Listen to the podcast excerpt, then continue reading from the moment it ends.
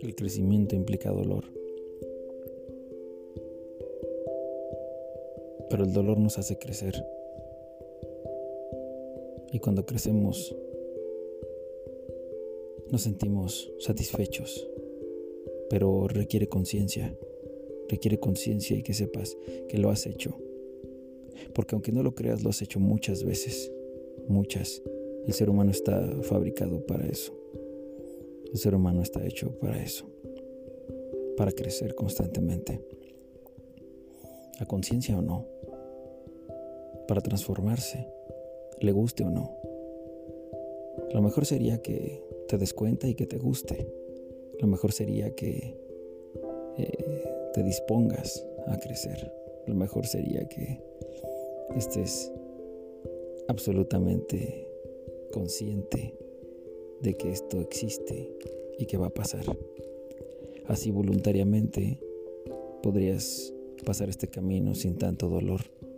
Si empiezas a ver todas estas cosas que van a suceder con un poco más de alegría, con un poco más de entusiasmo y con cierto positivismo inteligente, optimismo realista, en donde sabes que las cosas que vas a, que vas a pasar no son todas maravillosas, o mejor dicho, no todas te van a gustar, no todas van a generar placer, porque el dolor va a estar presente constantemente. Pero se trata de levantar la cabeza, levantar el rostro y aunque te esté doliendo un chingo, avances. Avances con ese dolor, con la mirada en alto y que entonces te digas a ti misma y te digas a ti mismo que así es la vida y que no es la primera vez que lo vives, aunque parezca muy pinche difícil.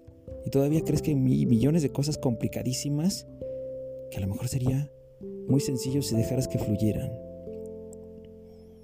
Pero eso está en tu cabeza, en nuestra cabeza. Esos pensamientos que nos arrollan y nos dicen que no somos suficientes. Primer pensamiento, difícil de romper. Crecimiento, muchachos, crecimiento. Avancemos con dolor. Y te deseo mucho miedo, mucho miedo.